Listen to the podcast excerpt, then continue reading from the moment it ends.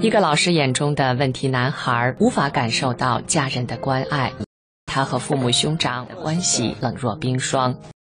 直到有一天，他读到了一本书，让他生命的轨迹从此改变。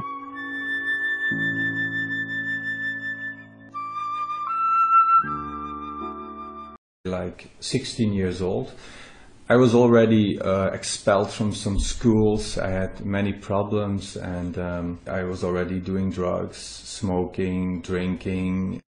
这一切起源于约翰童年那些不被理解的回忆。 So I was not recognized in many, many ways, and I was always misunderstood. I felt very alone in, in this world. I just couldn't trust the world anymore. So I, I started to really resent it. At a certain point in, in the elementary school, I became the bully of the school. So things escalated when I got older. It got to a point that I just stopped school. I didn't see a lot of friends anymore. I had a lot of anger in myself. I saw it very dark, listening to very extreme music.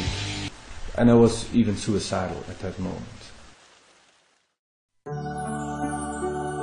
两千零七年五月，大地回暖， 正是比利时初夏最美的时节。约翰在一份新的工作中遇到了一个志趣相投的伙伴。One day he um, actually told me that there was a book and that this was something very profound. And 这是一本东方修炼的书，但是对于在西方成长的约翰，接受起来却没有任何的障碍。 what really attracted me in Falun Gong was the, the basic principles like truthfulness, compassion, and tolerance. I was really uh, reborn into this Fa, and I wanted to become a better person, so I started to be very diligent at home. One morning, I finished a lot of chores even before I went to work. I didn't recognize my Johan anymore. It was more more caring, more more helping. With Falun Dafa, it was a complete turnaround. A lot of his annoying habits he had in the past are gone. 在一次兄弟间的闲聊中，他将转法轮介绍给了他的哥哥。尼克很快也开始了修炼法轮功。父母越来越多地注意到有这么一本书正在影响自己儿子们的生活。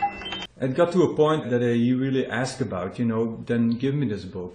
And after he started practicing, he changed not only mentally but also physically, changed a lot.